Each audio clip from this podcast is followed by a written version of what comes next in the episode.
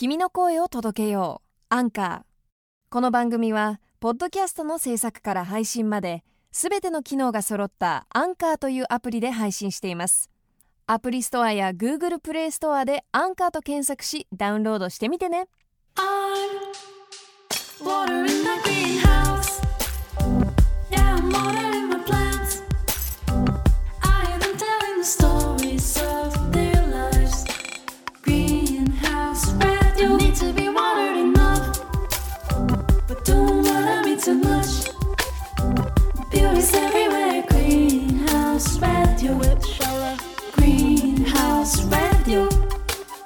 This program is brought to you by Brain Sleep. Hey, welcome to the greenhouse. シャウラです。今回のゲストは元バドミントン日本代表、現在一般社団法人ウーマンズウェイズ代表、スポーツコメンテーターなど幅広い活動をする塩田玲子さんです。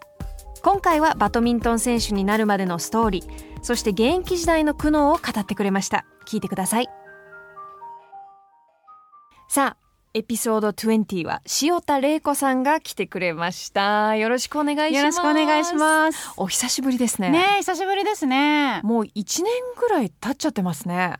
気づけば。気づけ経ばっちゃってますよね。いやこれが SNS の怖いところですよね、なんかねインスタグラムとか見てるからなんとなく近況がわかるし、そうなんですよ。会った気でいるけどね。意外と時間が経ってしまってる、いや今日は本当に私はい。のこのちっちゃなポッドキャストに来てくれてありがとうございます。こちらこそ。で今日は、うん。まあいろいろと塩田さんの、うん。まあ、キャリアのスタートの話とかも聞きたいなと思ってるんですけど、はい。もともとうん。バドミントンはどうやって始めたんですか、あのえっ、とねうちのお母さんがもともとあのバドミントン選手ではなくなくだよ。なく。バドミントン選手ではなくママさんクラブみたいなはいはい。あのね趣味で。趣味。そう。バドミントンやってたんですよ。であのーあ子供の時から結構こう体育館には連れて行かれていて、うん。でもその時の全然記憶は全く私はないんだけどでもなんかその本当にもう3歳ぐらいから体育館とかにはずっと連れて行ってたんだって。はあ。でえっと、小学校1年生の時にあの地域のクラブチームがあってでそこにあの友達に誘われて入部したのがきっかけっていう感じですね。えじゃあその記憶がないのうにん。入ったっていうのは、なんかどっかで染みついてたってことなんですかね？なんだろうね。でもあのその、えっとお母さんが入ってたそのママさんクラブうん。のコーチが、そのジュニアもやってたんですよ。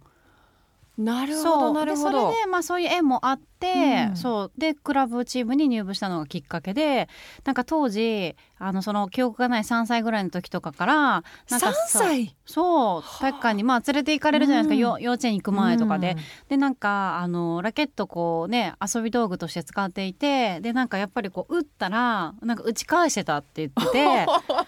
そうだからなんかやっぱり打ち返してた上手だったんだよねみたいなことは母が言ってるんですけど。そそう。じゃあもうちっちゃい時から才能があったとしか思えないですよね。まあそう言えるかもしれませんえでもじゃあ、うんうん。最初は塩田さんも割とまあ楽しみというか、うんうんうん。趣味としてそのクラブに入って。でもねクラブチームに入った時は、うん趣味っていうよりはまあなんか友達に誘われてでもその入部もなんかなぜかその当時は結構部員数が多かったんですよ。はあで小学校1年生から中学校3年生まで在籍してるようなクラブだったんですけど、うんあの入部テストを受けて入ったんですよ。だからえ？結構ガチ。ガチだ そうですそうです。覚えてます？その時の自分のそのマインドというか、うんよしみたいな絶対勝つぞいやみたいな。なんかねそういうのはあんまり覚えてないんですけどあのーそのテストが、あのーなぜかランニングだったんですよ。でランニングでなんか上位2名だけ入れるみたいな感じで。でなんか1番は男の子だったんですけど、うんうんで私は2番目にゴールをして入ったんですけど、うんでその誘ってくれたお友達が落ちちゃってあそう。ありますよね。ありますよね。そういうタイミング。そうなんですよ。でその子は1年後にねあの入部してきました。あじゃあ最終的には一緒になれた。一緒になりました一緒になりました。えー、そうじゃあその世界を目指し始めたのはうんうんいつ頃だったんです？それはめちゃくちゃ遅いですよ。あのそれはなんか、えー、ともう高校生とかになってやっぱりこうジュニアのナショナルチームとかに入るようになって少しずつこう世界をこう見るようになってからなのでなんかそれこそ、えっとバドミントン自体があのバルセロナオリンピックの時に正式種目になったんですけど、はいはい。でもやっぱりそのなんかオリンピックがまずそのバドミントンが放映されることもほとんどなかったんですよね。そっか。そう。だから実際に今こそ YouTube じゃなくて、うん。なんていうんですかそういうのでもこう全然普通出まにす出ます見れるじゃないですか、うん。トップ選手の映像とかって、ええでも私たちの時は本当にそういうのを見ることができなくって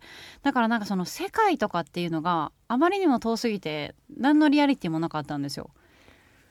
そうだ今の子すごいなと思って。今の子が。そう小学生とかでももう普通にオリンピックの決勝とかも見ることができるじゃないですか。映像として。だからなんかこうこの舞台で金メダル取りたいみたいなのが思い描けると思うんですけどそういうのは私の子供の時には正直なくて見たことがないから想像もできないみたいな。そうか確かにそうですよね。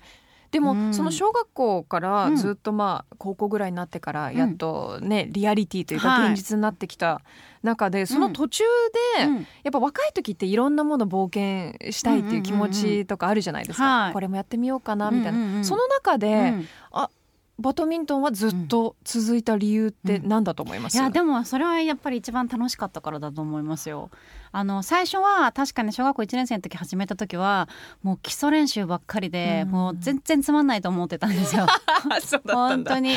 でも本当に何度もなんか母親にももうやめたいみたいな全然面白くないって言ってたんですけどなんかそれを言うとお母さんがちょっとなんか自分で先生に言いなさいみたいな感じで なんかすごい怒ったりとかしてもうそんな先生に言われるわけないじゃんみたいな感じででそれもできずでも小学校23年生ぐらいから少しずつ大会に出始めて、うんでやっぱり結果がちょっとだってもうほんとちっちゃな大会ですよ地区大会とか。はいはいでもそれはいでもやっぱりそこで勝ったりだとかなんか結果が出るようになってきてそしたらそうするとやっぱすっごい楽しくなったんですよ。でもう45年生ぐらいになるともうある程度そのクラブチーム内での自分の居場所があって仲間たちがいてっていうのでもう練習行くのが楽しいみたいなだからもうどんどんあのハマっていったので全くその他のことをやりたいっていう気持ちもなくもうとにかくバドミントンが楽しいみたいなクラブの練習行きたいみたいななそれぐらい大好きになってましたね。でそこから、うん。まあ、高校になって、まあ、ダブルスペアを組むことになってってはい。それはどういう流れだったんですか、えっと、私もともとシングルスプレーヤーで、はいはい。ずっとその、えっと、中学校とか高校とかの、うんまあ、一応その全国タイトル取ったのとかも全部シングルスだったんですよ。はいはいだけどそれで、えっと、ジュニアのナショナルチームに、まあ、選出をされてでそこで初めてその、まあ、後のパートナーとなる小倉さんとはい出会うんですよ。うんであのーダブルスってこんなに楽しいものなんだって初めて気づいて。え何が違いました？あの今まではなんかこうもちろんだ高校生とかになるとダブルスをする機会もあったんですけど、うんうんうん。でもやっぱりどうしても自分よりもちょっとこう下の実力が下の子とかと組んだりとかするとなんかこうそのカバーしなきゃいけないとか、はいなんかいろんなことを考えすぎちゃって伸び伸びとプレーができなかったんですけど、その小倉さんと組んだ時だけはもう自分のプレーに集中ができてでこう打ってほしいみたいなところに打ってくれたりとかこう動いてほしいみたいなのをなんか言わなくても、まあ、動いてくれるみたいな。でそれがお互いに感じじていてもう何これめっちゃ楽しいみたいなさらにそこであのダブルスの面白さに気づいたんですよね。えでもそれで考えると、うん。あのパートナー選び選びってめちゃくちゃ重要ですよね、そうですそうです。めちゃくちゃ重要です。だからもう私はあの正直その高校でそのジュニアナショナルチームに選出されて、うん。それはやっぱりシングルスで選ばれたのでやっぱり世界ジュニアとかシングルスででも出てたんですよ、うんうん。でもなんかそこではいや世界ってすごいなみたいな。もう強い人めちゃめちゃいるし、はいはいはい。なんか私なんて全然大したことない選手みたいな感じで、結構こうなんだろうな面食らったところがあったんですよ。はあ。だけどダブルスだとやっぱそこでなんかあの入賞することに食い込むことができて、だからなんか彼女とのダブルスだったらもしかしたらオリンピックに行けるかもしれないっていうのは思いました。でもシングルはもう絶対無理って思ったのであそう思ってたんですか？思ってましたなのでなんかそれもあってやっぱりダブルスかもって思ったんですよね。じゃあやっぱりその、うん。まあオグシオペアって言われてましたけど、オグシオペアの時は、うん。来たなみたいな感覚はじゃあやっぱりあったんですか？自分の中で。来た来たみたいな。注目もされるし、うんうんうん。うんまあ、いろんなところで取り上げられたりとかその結果を残したりとか、うん。あその来たなは全くなかった。あなかった。全くなかったですよもうコツコツじゃあ日々。そう、うん。でなんかすごい注目されてるね私たちみたいな。あの外から見てる感じ？そうそう。でなんか本当に不思議なんですけど自分たちがやってることは何も変わらなくて、うん。毎日同じことをやっていて練習やってで試合行ってみたいな。だけど少しずつなんかこう取材が増えてきて、はいはい。で、まあ、試合をやれば会場にお客さんがすごい集まってきたりだとか、なんかいつの間にかすごい注目されてるもしかしてみたいな。なんかそれそのなんて言うんだろうな。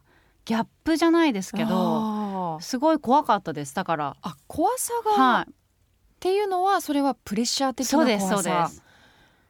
結果が出せなかったらどうしよう、そうです。結果そういうところに落ちてしまったんですけど、ん。そうだからなんか本当に自分のやってることは何も変わらないのにどんどんこううん。自分を取り巻く周りがどんどんどんどん変わってってなんかこう本当なんて言うんだろうな。まあなんかよくこう名前が一人歩きしてるみたいなことも言うじゃないですか。なんかああいう感覚もあってなんかなんだろうオグショってなんだろうみたいな。あでもそれは私なんだみたいな。なんかすごい不思議な感じはしてましたね。えーでもそのやっぱり結果出せなかったらどうしようっていうのってはい。すごくリアルなことだなと思ってて、そのプレッシャーに負けないようにやってたこととかあります、うーん。負けないためにやってたことはまあでもあの一つ良かったなって思うのはあのー私たち結構こう海外での遠征が多かったりしたのでなんかこう日本に帰ってくるとすごいメディアが,、が取り上げてくれてたんですけどでも海外に行くとそんなにこう周りの目に目を気にすることもなかったので、うん。なんかそれは一つなんかあまりそういうこうすごい注目されてるって言って自分たちのニュースを見るとか、うん。なんかそういうのをあえてやらないっていうのはやってたかもしれませんね。あーなるほど。そう。あともう一つモチベーションだったのがなんかやっぱりそのちょうど小口町がこう注目されてたのが2003年4年5年とか、うん。まあ北京オリンピックの前ぐらいだったんですけどちょうどなんかね美女アスリートブームみたいな時がこう来てたんですよ。でそれこそなんかフィギュアスケートのはいはい。安藤美希ちゃんとか、えあのビーチバレーの浅尾美和ちゃんーとか、なんかそういう、えっと、その美女アスリートとしてこう切り取られるみたいなのがすごいあって、うん。あの今でこそ、ね、SNS すごい発達してるんですけどまあ当時はそこまでそうじゃなくてただなんて言うんですかねあの週刊誌とかに、うん。そういう美女アスリートっていう名目で載るみたいなのが増えてきてたんですよ。うん。でそれがすごい違和感があって、うん。でなんかまあ協会もやっぱりこう注目バドミントンにこう注目あのしてほしいからなんかオグシをすごいいっぱいいろんなところ多分青年をしてたっていうのもあると思うんですけど、なんかこうアイドルじゃないのになみたいなところもあったんですよ。うんだからあのアスリートとして注目されてるんだって思うぐらいの結果を残さなきゃっていうのはずっとあったので、うん結構それはあのそのパートナーとグラさんとも話をしていてもう絶対に負けられないねみたいな、うん。でもそれは一つモチベーションとしてあったので、はい、その美女アスリートっていう切り取られ方をすると、どうしてもなんか違う部分がはい。ある意味消されちゃってるような感じになるんじゃないかなって、そうですそうです。もう本当にまさにその通りでなんだろうな本当な一緒に頑張ってる仲間に対してはすごい恥ずかしいなって思ってました。あなんかなんて言うんだろうな。別にその注目してって言ってるわけではもちろんないんですけーど、うん。でもなんかこう本当に違う角度で取られ気をあの切り取られてでなんかこうなんだろうなもっと笑顔振りまけなさいとか言われるとあもうなんかえなんで？みたいな、うん。それにまた反抗心が生まれたりだとかもうなんかすごいこう、うん、笑顔を振りまきなさいとか言われたんですか、そうですそうです。なんかこうファンの人に対してもうちょっと優しくした方がいいみたいな。でもなんかまあもちろんわかるんですけど、うん。応援してくださってることっていうのはすごいわかるんですけどでもなんかやっぱりアスリートで試合の勝ち負けもあってなんかこう負けてんのにヘラヘラできないみたいなのもあるじゃないですか。い。やそりゃありますよ。あとだってそれをじゃあ逆の立場にしてみて、その一言って男性アスリートに言ってるのかな？っうん、て多分言ってないんですよね。うんうんうん。でそこがやっぱり問題なんじゃないかなってうん。私は思っちゃうんですけど。そうですよね。葛藤するっていうのは結構ありましたね。うん。なんかこう外側から見てるとこうペアになってこうすごく順調で、結果も残して注目されてうわあすごいなめちゃくちゃ順調だったんだなって見てる人もたくさんいたと思うんですけど、やっぱり今の話も含めてうん。結構モヤモヤっていうのは意外とあった。ありました。うん。いやでも本当にそのえっ、とね振り返るとその期間はすっごい苦しかったっていうのが一番最初の気持ちとしては出てきますね。それは切り取られ方以外にも、あそうですそうです。だからなんかやっぱり負けられないっていう責任もあったりだとかやっぱりこうそれだけ注目をされて本当にこうその期待に応えられなかったらどうなってしまうんだろうとかなんかこう今まで経験したことないことだったんですよね、それが。でじゃあ誰かに相談できるかっていうとそれもけあの相談ができず結構こう自分の中で思い悩むことっていうかだから、まあ、特に北京オリンピックが近づけば近づくほどやっぱメディアも加熱していくじゃないですか。でその中で自分たちの調子がこう上がらないっていうもどかしさだったりだとかでも北京はもうすぐ来てしまってもうこれメダル取れなかったら私たちどうなっちゃうんだろうみたいななんかそういう本当にこう恐怖心みたいなのがすごいこう勝ってしまったので、まあ、そこの心のケアっていうのがうまくやっていけなくて結果なんかあのメダルには手が届かなかったっていうところもあるので、そうですね。すごい難しかったなっていうのは今思いますね。やっぱりそのプレッシャーがあって自分の中ではもちろん結果を出したい、で周りもめちゃくちゃ盛り上がってるから、うん。より出したいっていう気持ちもある中、うん。やっぱり私たち人間だし、うん。そんなうまくね全部いくわけでもなく、うんはい。じゃあそうやって結果出せなかった時うん。の自分のケアってどうしてたんですか、うーんまあひたすらあのお母さんにだけはまあ唯一本音を話せたっていうのがあったので、うん。まあ、母には結構こう話を聞いてもらってうん。なんかまあ吐き出すっていうのは唯一母にだけはできたかなっていう感じですね。ううんん。なんかあのー今回の日本でのオリンピックでもいろいろそういう話が出てきてるじゃないですか、メディアに出てくるそのプレッシャーに応えられなくてアスリートが。ちょっと今回私やめるやめる、うん降りる。でそういうのとかもこううん。メディアに出てきて、あの賛否じゃないですか、うん。いやそれでいいと思うよっていう人もいれば、いやいやいやいや代表してるんだからちゃんとやれよっていう声もうん。うん。うんやっぱり聞こえてくる、うんじゃあそれを一番よく分かってますよね、うんうんうん塩田さんは。そうですね。なんか本当にねあのーメンタルって大事と思いますよ。なんかこうやりたい気持ちはあってもできないことってたくさんあったりもすると思いますし、まあ、今は私もその引退をしてアスリートのこう頑張りっていうのをこう伝える側にいるんですけどどうしてもやっぱりこうメダリストにこうフューチャーされがちででもじゃあメダルを取れなかった選手たちっていうのはまあ私もそうなんですけどなんかそれがすごくこうコンプレックスとして残ってしまっていてなんかこうメダリストじゃないともう価値がないみたいななんかそれぐらいこう思う自分がいたんですよ当時は。うんうんなのでなんか私なんて決勝戦メダリストでもないのになんかこう全然そんなすごいことじゃないって思っちゃってたんですけど、うん。でもまあ引退をして本当にこう客観的にスポーツを楽しむようになっていろんな選手の話を聞いたりだとかあのこう頑張りとか、まあ、東京オリンピックもそうなんですけどなんか必ずしもやっぱりメダリストだけじゃなくてやっぱメダル取れなかったけどその結果ではなくてやっぱそこまでの、まあ、プロセスですよね。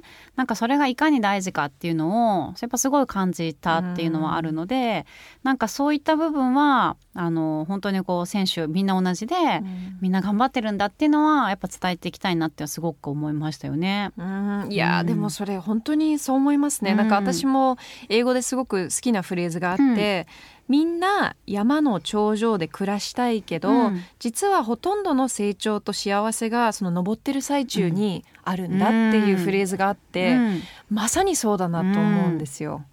そうですね。ううんんうんうん。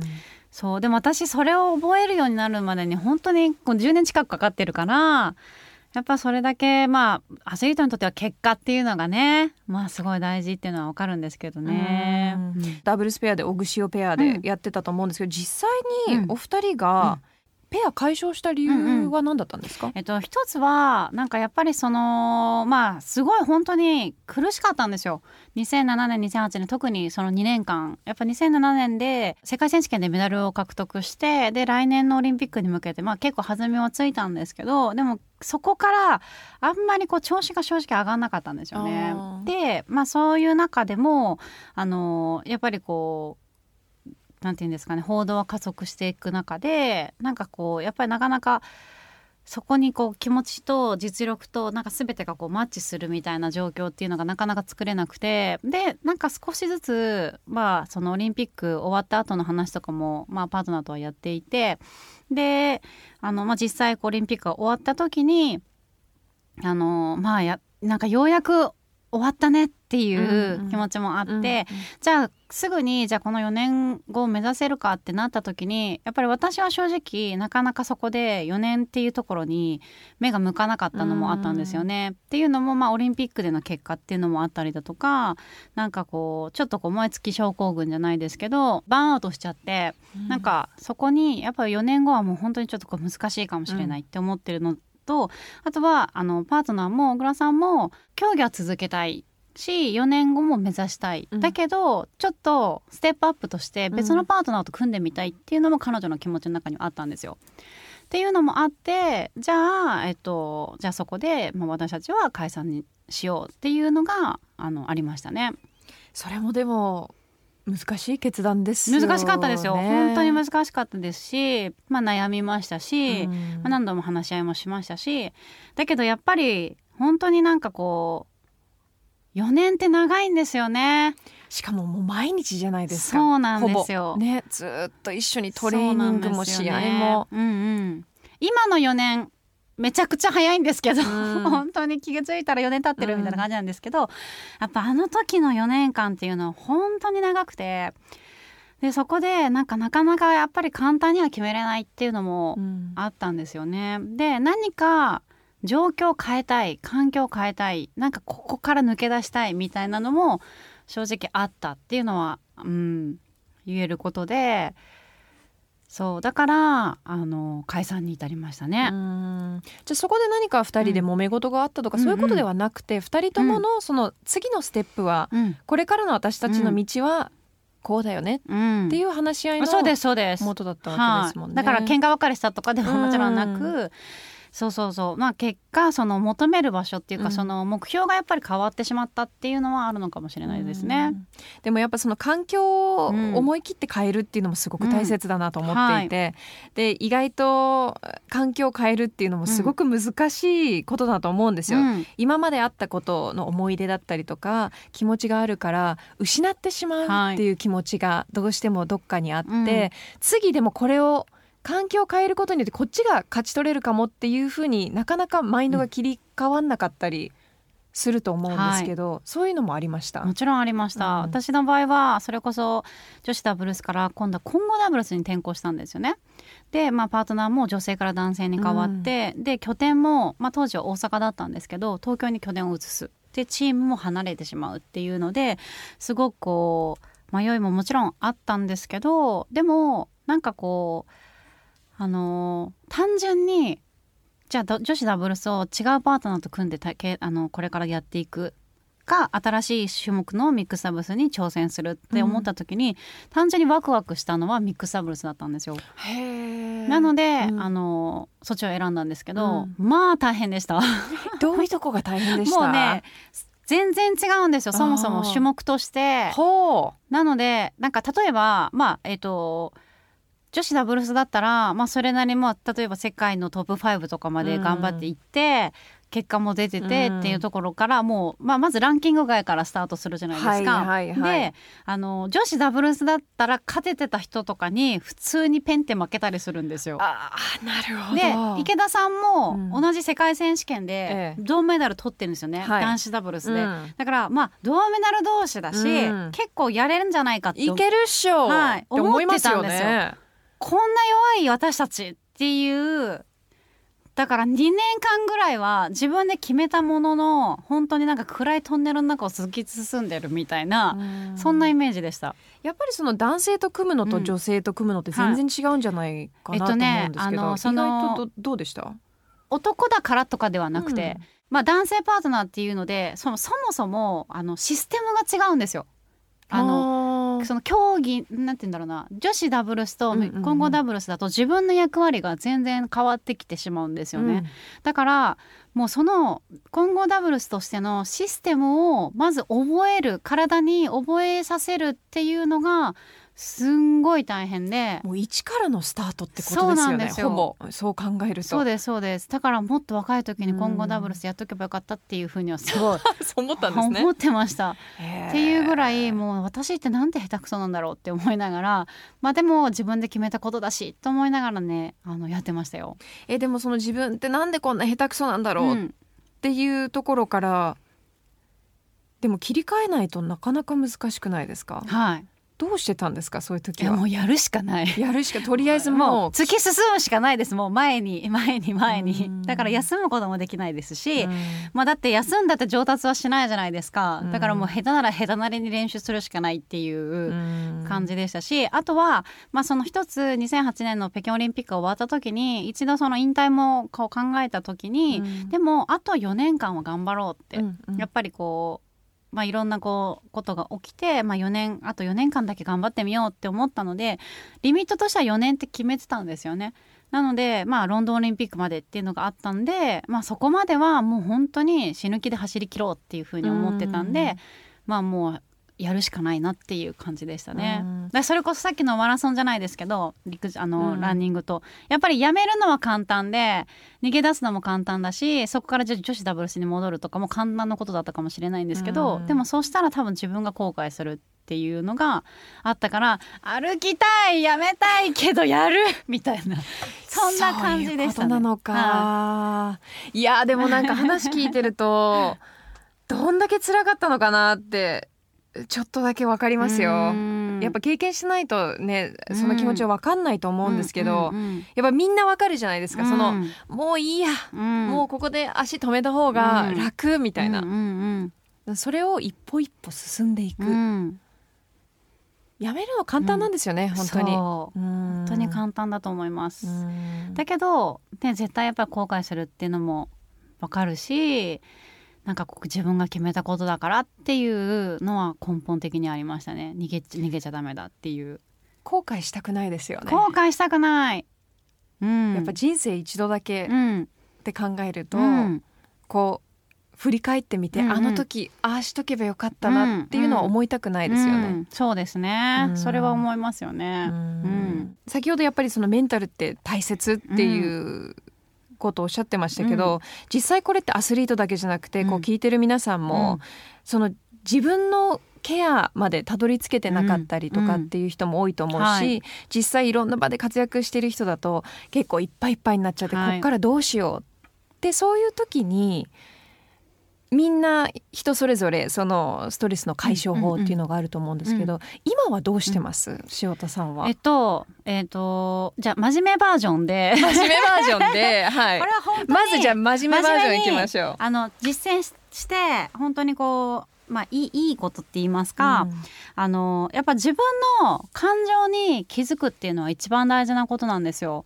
だからなんかやっぱりあの嫌なことがあったりだとかあのなんていうのかな悩んだりとかモヤモヤする気持ちっていうのにまず気づくことがすごく大事ででなんかそれをあのあえて私はまあなんか書き出したりもするんですけどなんか今自分がどういうふうに思ってるかとか、なんでこんなにモヤモヤしてるんだろうって思った時に、まあ、それをなんかこう書き出すっていうのはすごい大事だと思っていてそれはいいことも悪いことも目標もとかいろんなことも全部そうなんですけど、うんなんかウィッシュあのウィッシュリスト作成したりとか、はいまあ、そういうのもやっぱ書くってすごい大事で、だからなんかそのうんなんかこう心の中でのこうストレスとかっていうのをただ思ってるだけっていうのは絶対に良くなくて、じゃあそれをまあ吐き出したりだとか書いたりするっていうだけでもすごい大事なんですよね。で私って今こういうことにすごく不満を持ってるんだっていうのに気づくからそれはある意味自分の感情に気づいたこと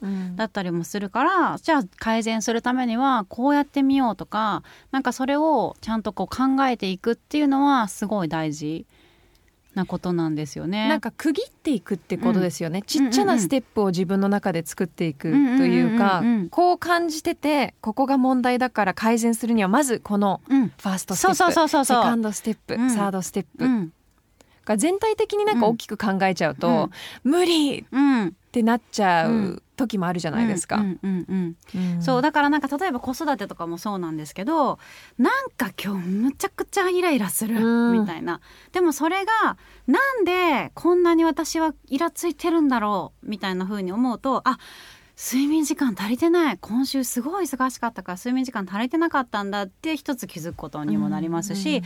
まあ、例えばじゃあ、うん、なんか夫のこの一言がすごく嫌だったとかなんかそういうのもあったりすると思うんですよね。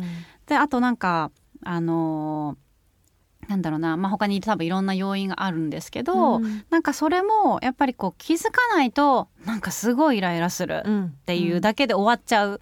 でもそれの原因に気づくことができたらじゃあ一つもう今日はあのもう9時に子供と一緒に寝ちゃおうみたいな、うん。そうすると、うん。今日たくさん寝たしなんか少しリフレッシュできたかもしれないとかっていうのにこうつながってくると思うんですよね。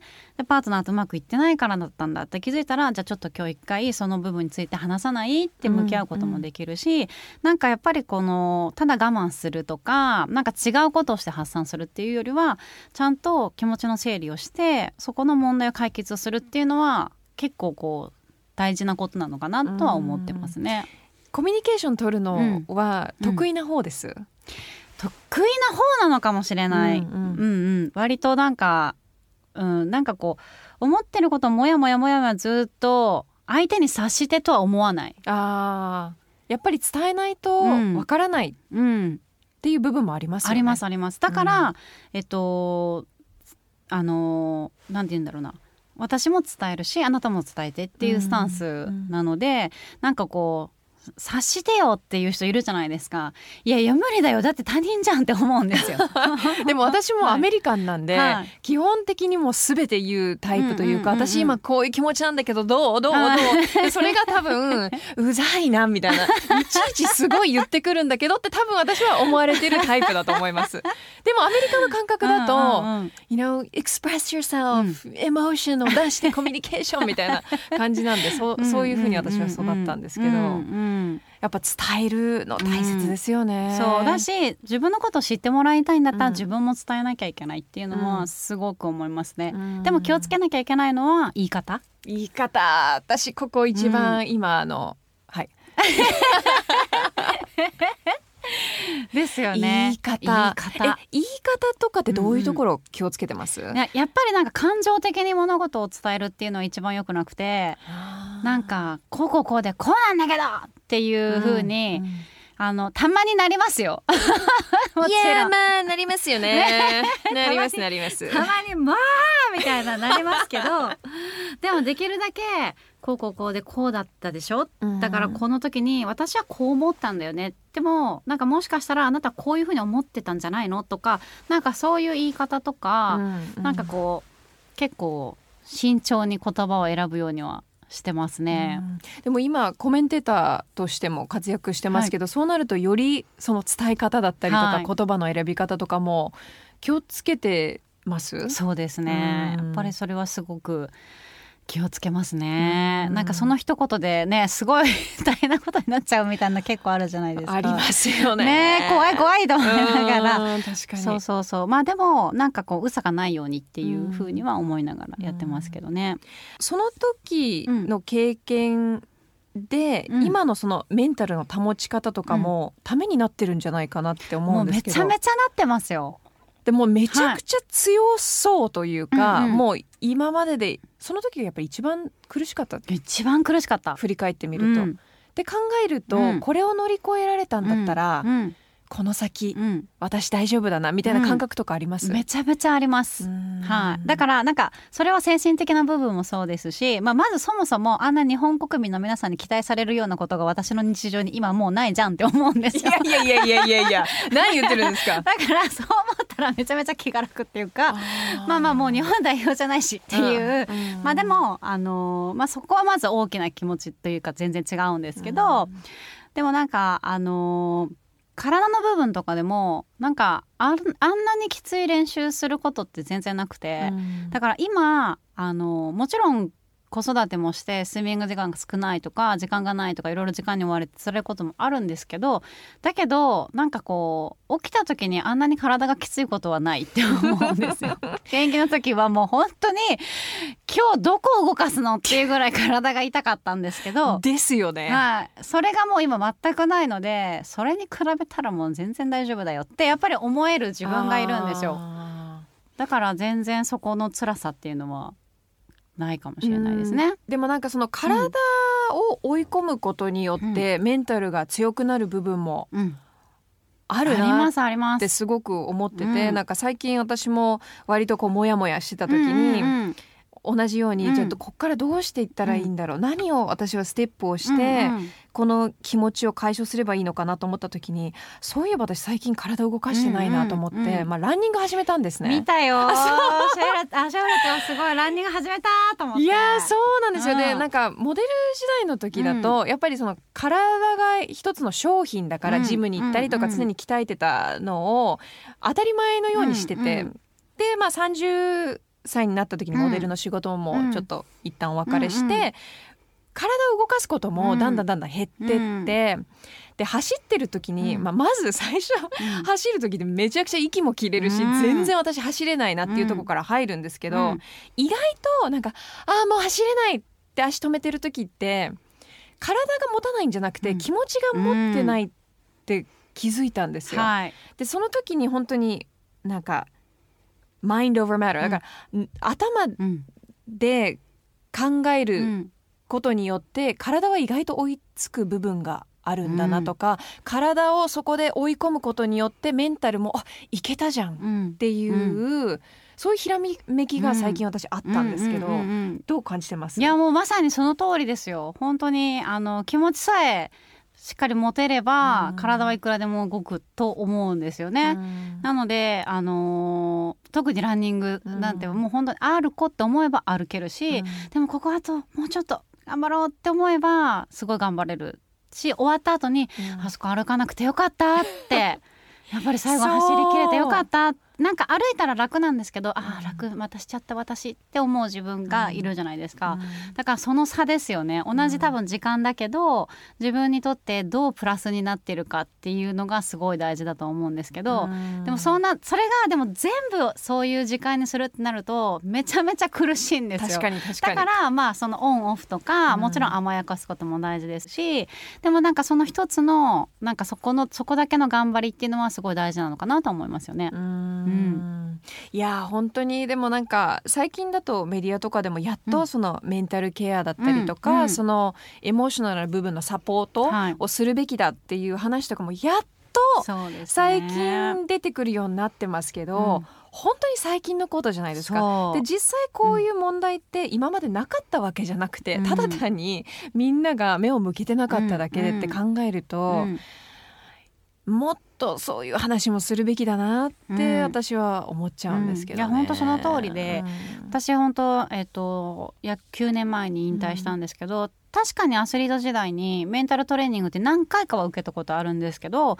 すごいこうずっとメンタルトレーナーがいてサポートしてもらったっていう経験はないんですよね。うん。だから本当に合宿とかの時に、まあ、メンタルトレーナーさんが来て講習やってくれて、まあ、それをなんか聞くみたいなのは何回かあったんですけどなんかこうそこにこのメンタルトレーニングをやったからすごく良かったっていうその結果としては出てないっていうのは正直思っていてでも今あのーメンタルトレーナーさんとかと話を聞いたりするとあもっとそれ現役の時知りたかったみたいな確かに。っていう思うことはたくさんありますね。うん。じゃあ今は結構けい、うんあの定期的にお会いして話したりあはしてるってわけではないんですすけど、うん。なんかその、まあ、仕事からいろんな人と会うことがあってあとはなんかあのちょっとこう学ぶようなことがあったりすると、うん。なんかそのメンタルトレーナーさんの話を聞いたりとかっていう機会があって、うん。まあ、そういうのをこう聞いたりとかすると。あーなんかメンタルってこういう風に寄り添えばよかったんだとかそういう考え方すればよかったんだとか、うんうんなんかいろんなことがこう分かるようになってきたっていう風には思いますね。自分の中でこう自分に言い聞かせてるマントラ的なものとかあったりします、塩田さんが。うーん好きな言葉とか。常にですはあーなるほど。でもなんかいつも不安になると大丈夫大丈夫っていうのはずーっと思ってたことではあるんですけどど自分に言い聞かせる言葉としては、もう現役の時から不安になると大丈夫大丈夫大丈夫大丈夫って大丈夫だよってなんかこう自分に言ってあげるっていうのはすごい大事だと思っていて本当に単純な言葉で誰にでもできる言葉だと思うんですけど、うん。やっぱり自分自身に大丈夫あとなんか 本当に適当な時はもう大丈夫なんとかなるよっていやでもその気持ち大切だと思う。なんとかなる。なんとかなるっていつも思って。死ぬわけじゃないし 大丈夫。もうなんとかなるよっていつもそうね。思ってうん。でも確かに英語でも、うんうん。What doesn't kill you makes you stronger えっ、と、死ななければ強くなるだけっていうまさにそういうことですよね。そうそうそうそうそうね。そういうふうにもうあの吹っ切った時は思ってますけど、うん。でも結構それはなんか言い聞かせる大丈夫そんな大したことじゃないって思うのはすごい大事かなとは思ってますね。ううん。ん。で実際今うん。現役引退されたのがこれ2012 2年ですよね、はい。その時はじゃあ割とスパッと、はいスカッという気持ちではい。引退できました、もちろん。うん。もうイエーイみたいな。って感じですはい、よね、もちろん最後は寂しかったですよ。うん。あのねいろんな人たちの声も聞こえてきましたし、うん。なんかあのまあせめてもうちょっと国内だけでも女子ダブルスやってほしいとか、うん。いろいろこう言ってもらえるのはすごい嬉しかったんですけど、うん。まあでももう一つやりきったなって、はいうん言えましたね。気持ちよくやりきる、そうですね。う。ん。そっからでもガラッとうん、ライフスタイルも変わりますよね、めちゃめちゃ変わりました。うん、最初はちょっと解放された感はありますよねした。もう何がって言ったらもう次の日のプレッシャーがないこと。もうそこに一番解放感を感じましたね。うんはあ明日練習しなくていいんだっていうはあ嬉しいっていう感じですね。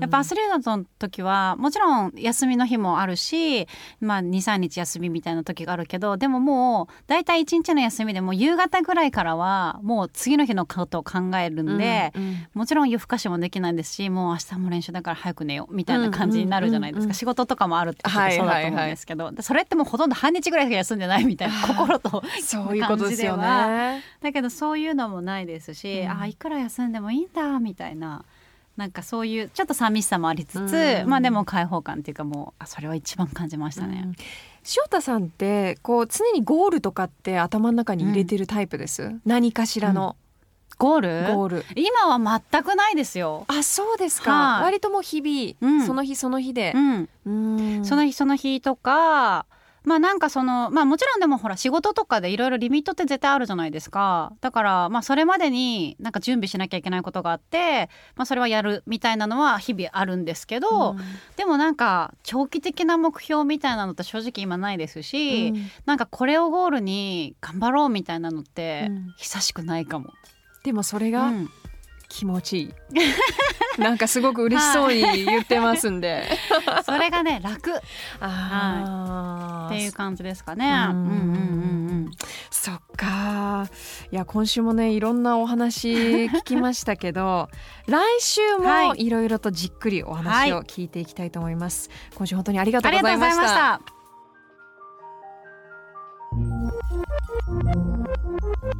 Greenhouse Radio. It's catnap time. さあリスナーの皆さんからいただいた睡眠に関する質問疑問をブレインスリープが回答してくれるキャットナップタイムのコーナーです。今日ご紹介するのはツイッタードッペさんからの質問です。いわゆるショートスリーパーです。平均睡眠時間は4時間ぐらいです。辛くないです。今のところは大丈夫なんですが将来的に体が心配ですで下にカッコでインスタライブの時に着ていたシルクのパジャマまた何かの時に着てください。素敵でした。ドッペさんありがとうございます。あのそこまで注目していただいてちょっとなんかこういうの照れますね。さあということでドッペさんショートスリーパーの悩みということなんですけどブレインスリープからのアドバイスはこちらです。休みの日などに長く寝てしまうなどなければ世界で数パーセントとも言われるショートスリーパーの遺伝子をお持ちなのかもしれません。本当にそうであれば将来に影響する可能性も低いと思います。ということなのでドッペさん大丈夫みたいですよ。辛くない。休みの日も同じぐらい寝て平気ということであればあなたは世界で数パーセントとも言われるショートスリーパーの遺伝子の持ち主。羨ましいな。一日が長いいろんなことができますね。辛くないのであればあまり気にせず。でも気になるようなら一度受診してみるのもいいかもしれませんね。ドッペさんいかがでしょうか？まあこのような感じで皆さんからの質問を待っています。ツイッターでハッシュタグシャウラのグリラジをつけてぜひツイートしてください。質問をくれた方の中から抽選で毎月1名様にブレインスリープピローをプレゼントしています。たくさんのメッセージお待ちしています。